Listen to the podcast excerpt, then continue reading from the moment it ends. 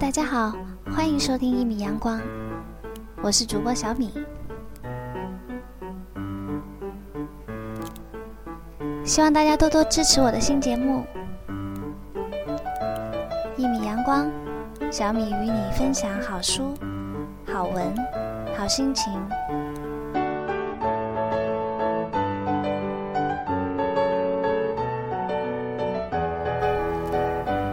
节目给大家带来一本书，是柴静写的《看见》。这本书是柴静在中央电视台工作期间点滴心情和记录。让我们跟着文字去感受一下柴静眼里不一样的世界吧。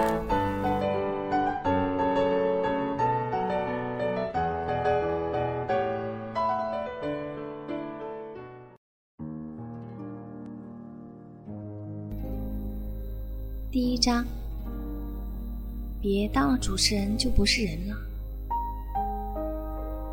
二零零零年，我接到一个电话，对方说我是陈红。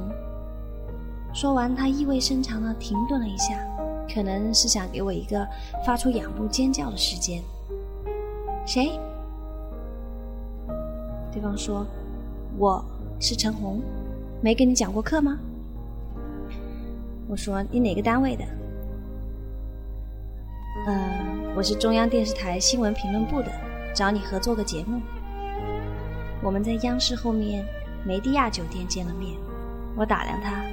中长头发，旧皮夹克耷拉着，倒不太像个领导。他翘着二郎腿，我也翘着。他开口问的第一句话是：“你对成名有心理准备吗？”我心想：中央台的人说话都这么牛吗？我二十三四岁，不知天高地厚的很。说：“如果成名是一种心理感受的话，我二十岁的时候已经有过了。”他说。我说的是家喻户晓式的成名。我说我知道我能达到的高度，他都气笑了，说你再说一遍。我就真的再说了一遍，我说我知道我能达到的高度。他开口问：如果你来做新闻，你最关心什么？我说我关心新闻当中的人。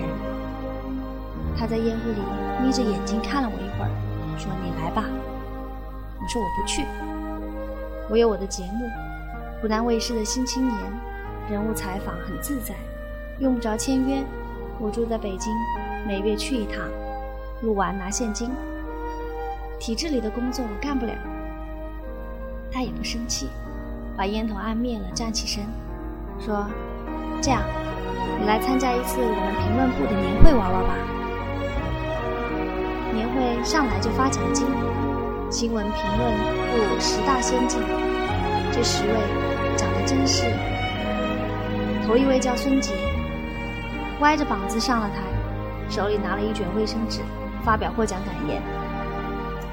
感冒了没准备，写在这个纸上了。我讲几个原则哈。讲完把纸一撕，擤擤鼻涕下台。晚会前是智力问答，我跟台长分一组，白岩松主持这个环节。问：一九一九年五四运动发生在什么季节？台长按钮抢答：冬季。大概他脑子里闪现的都是系围巾的男女群雕，于是被大笑着羞辱了一番。当时正是评论部与东方时空分家的阶段，接下去放的是崔永元的《分家在十月》。领导们坐在第一排，在片子里挨个被挤兑。坐在第一排中央的新闻主任李挺正在被群众抢钱包，钞票钞票全部被撒向空中，大家哈哈大笑。其中一百块红艳艳飘啊飘，飘到了我手里。我心想：嘿，这个地方好。陈红拿了一张破纸，让我在上面签个字，说：“你就算进了中央台了。”我狐疑的看了一眼，这连个合同都不是，也没有记者证，没有工作证。没有工资卡，连个进台证都没有。他说：“我们看中你了，这就够了。”瞧他那嘴脸。他带我去新闻评论部，我边走边打量，看看门口挂的牌子：求实、公正、平等、前卫。前卫？一个新闻评论部门还想前卫？我左看右看，他头也不回地走在前头，一边敲打我：“你就是个网球，我是个网球拍，不管你达到什么高度。”我没听，心想这人还挺记仇。他转过头盯着我，记住，我都比你高一厘米。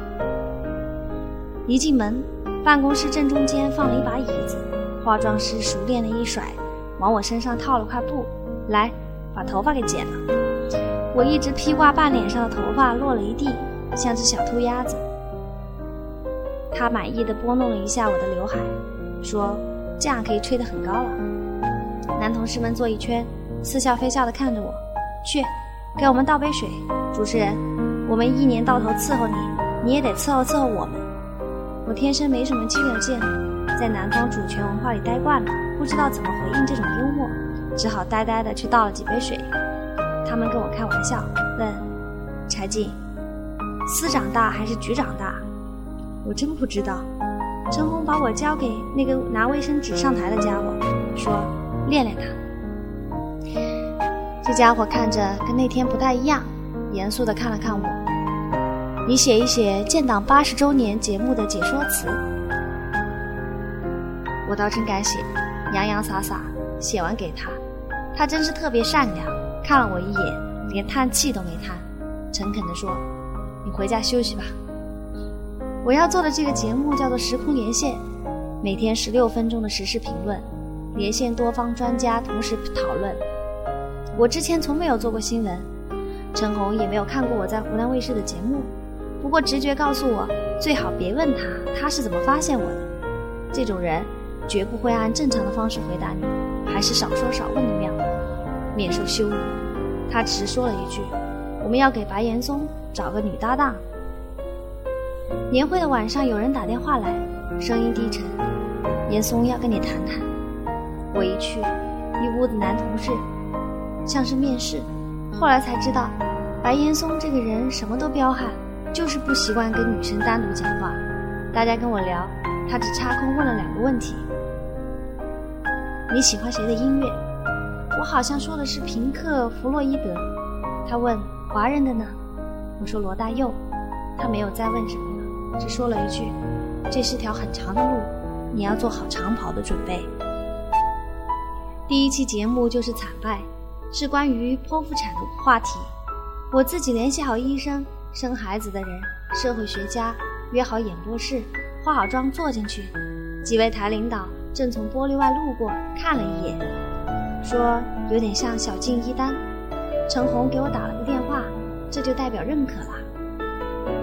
现场采访只录了三十分钟，谈完剖腹产怎么不好，就顺利结束了。那会儿我不把电视当回事儿，在纸上编完稿子，让同事帮忙剪片子送审，自己去外地耍了。放假回来，在办公室上挂着一只大花筐，是在西藏拍的照片，还弄个水瓶，插了些花花草草。看办公室人脸色就知道审片结果很不好，大家不好跟我转述最狠的话，只说已经这样了，你就把结尾再录一遍吧。陈红在会上公开批评我：“你告诉人们剖腹产是错误的，自然生产如何好？这只是一个知识层面，你生下去没有？谁有权利决定剖腹产？医生和家属怎么决定？这是一个医疗体制的问题。还有没有比这个更深的层面？如果你认为人们都选择剖腹产是个错误的观点，那么这个观点是如何传播的？人们为什么会相信它？一个新闻事实。”至少可以深入到知识、行业、社会三个不同的层面，越深覆盖的人群就越广。你找了几个层面？我越听心底越冰，把结尾一改再改，但已无能为力。年底晚会上，同事模仿我，披条披肩，穿着高跟鞋和裹腿小裙子，两条腿纠结着一起坐着，把垂在眼睛上的头发用手一拨，摸着男生的手，细声细细的采访。你疼吗？真的很疼吗？真的真的很疼吗？底下哼笑，都认为是对我的漫画像。白岩松当时是制片人，压力比谁都大，也不能拔苗助长。别人笑我的时候，估计他心里比谁都难受。有次我穿的印花纱裙子到办公室，他把我叫过去，说：“回去把衣服换了。”每天节目结尾，主持人都要评论，我别扭坏了。按我原来花里胡哨的文艺路子肯定是不行的，按节目的习惯写我又写不来，一遍又一遍都过不了关。到后来有一次没办法，白岩松递给我一张纸，是他替我写的。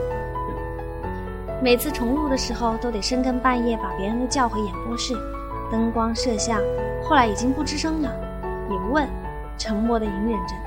录完我不打车，都是走回去，深一脚浅一脚，满心是对他们的愧疚。部里安排所有的主持人拍合影，我是刚来的小姑娘，自然而然站在最后一排边上。崔永元回头看见我，扶一下我的胳膊，把我带到了第一排正中间他的位置上。他当时连我的名字都不知道。他是这样的人，有个场合，几乎所有人都在互相敬酒，他进来了，在饭桌边上坐下来，什么也没说，但谁也不敬了。这就是他。那几年评论部的内部年会。看崔永元主持是我们的狂欢，看他在台上手挥目送，戏谑风头人物，逗逗女同事，拿领导开涮，也就他能修理陈红。他说：“陈主任站起来。”陈红被群众打扮成日本浪人，头顶冲天辫，重重叠叠好多层衣服，半天才撑着大刀勉强站了起来。群众起哄一大哄，小崔伸手压住。指一指大屏幕上一堆怪诞字符，只有中只有一个中国字是钱。小崔说：“这些字怎么念？”陈主任。陈红折磨了半天，不认识。哦，陈主任连钱字都不认识。大家笑。再给你一次机会，说他说这些字里头你认识哪个？陈红这次答得挺快，钱。哦，陈主任原来只认识钱。大家吹口哨，尖叫。陈红手扶的大刀也跟着乐，小崔真是如日中天，可以别一根签字笔，揣一颗平常心，走遍大江南北，吃香的喝辣的。但他公开说，每次录节目开场前心里焦虑，总得冲着墙向自己攥拳头。我见惯了强人，他这点软弱几乎让我感激。我在台里的新朋友不多，史努比算是一个。那个时候好像就我和他单身。办公室雷姐还想撮合我俩，我看他一眼，年岁倒是不大，但但是长得吧，他自己说他早上洗完脸抬头看看镜子，差点喊大爷。有一次在地铁，他死盯着一个姑娘看，最后那姑娘犹犹豫豫站起来要给他让座，他真诚地对我说：“我从小就长这样，等我四十岁的时候你就看出优势了。”他学中文的，在新闻评论部里面内刊上写文章。题目就是他的梦想，叫“饭在锅里，人在床上”，不免被一干做新闻的人讥笑。开会谈节目，他开口，一屋子人就摇头笑。人文主义者，别人都做时事类的节目，元首访问什么的，讨巧也好做，他偏做生僻的。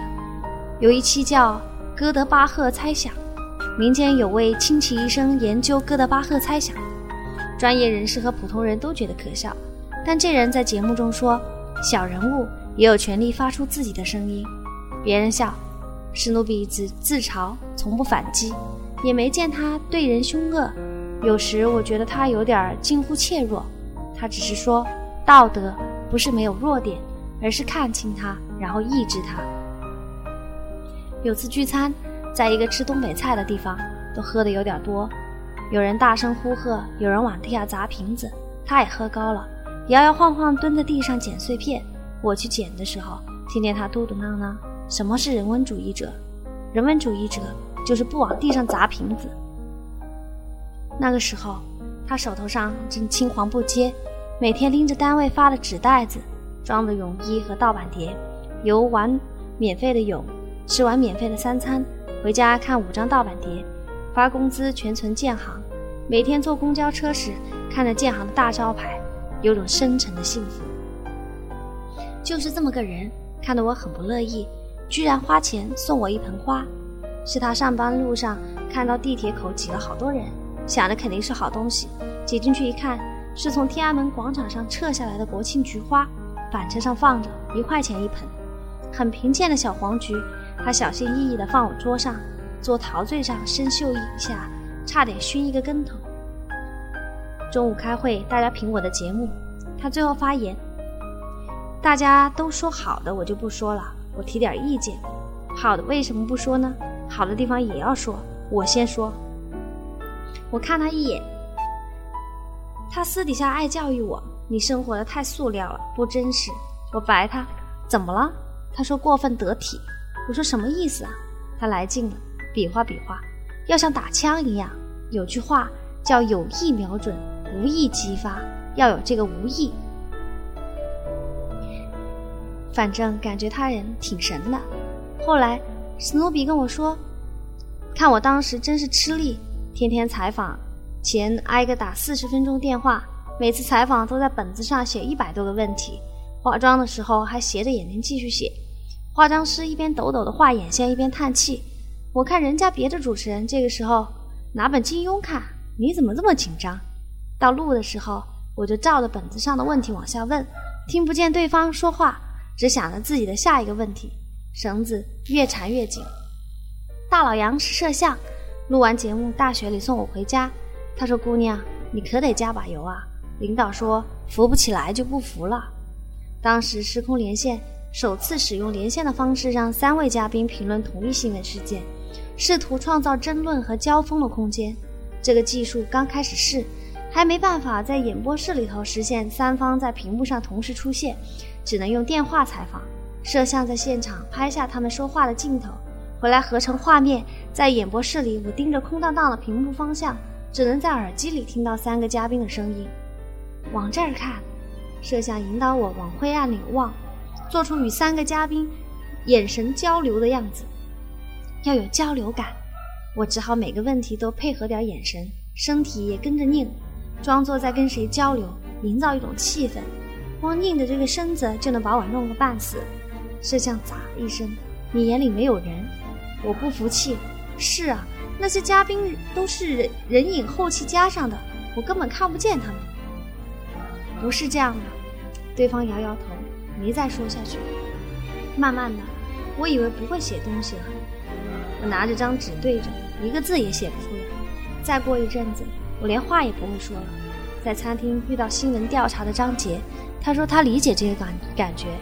说他拍过一个片子，白血病人晚期的治疗，要把身上的血全抽出来，再换成新的。我血已流光，呲出一个纸一样苍白的假笑看着他。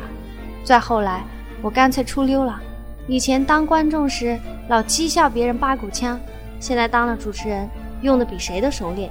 每天结尾我都说，让我们期待一个新的民主法治的社会早日到来。这话是不会错的。然后我就可以卸妆下班了。梦里，我又回到我小学四年级，八岁的我站在教室的走道里，一只手捂着左眼，一屋子同学都埋头看书，老师拿着一支小棍儿，点着视力表最底下的一行。这是我小时候最恐惧的场景，直到现在看到视力表还感到条件反射似的恶心。我早就近视了，但谁也没看出来。我站在过道上，非常冷静，食指上下翻飞的指着。我已经把最后一行背熟了。老师把小棍一放，埋头边写边喊：“一点五，下一个。”现在我跟大家一样，谁也没注意到我。我不动声色声色的回到了座位上，眼前黑板上的字，我什么也看不清。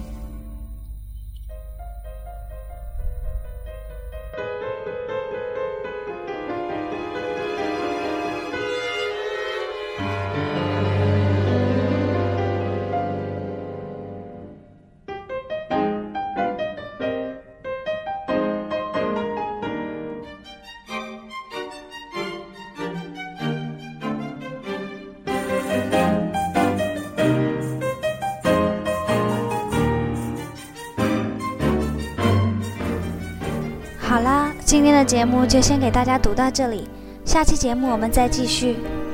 一米阳光，我是主播小米，谢谢大家的收听。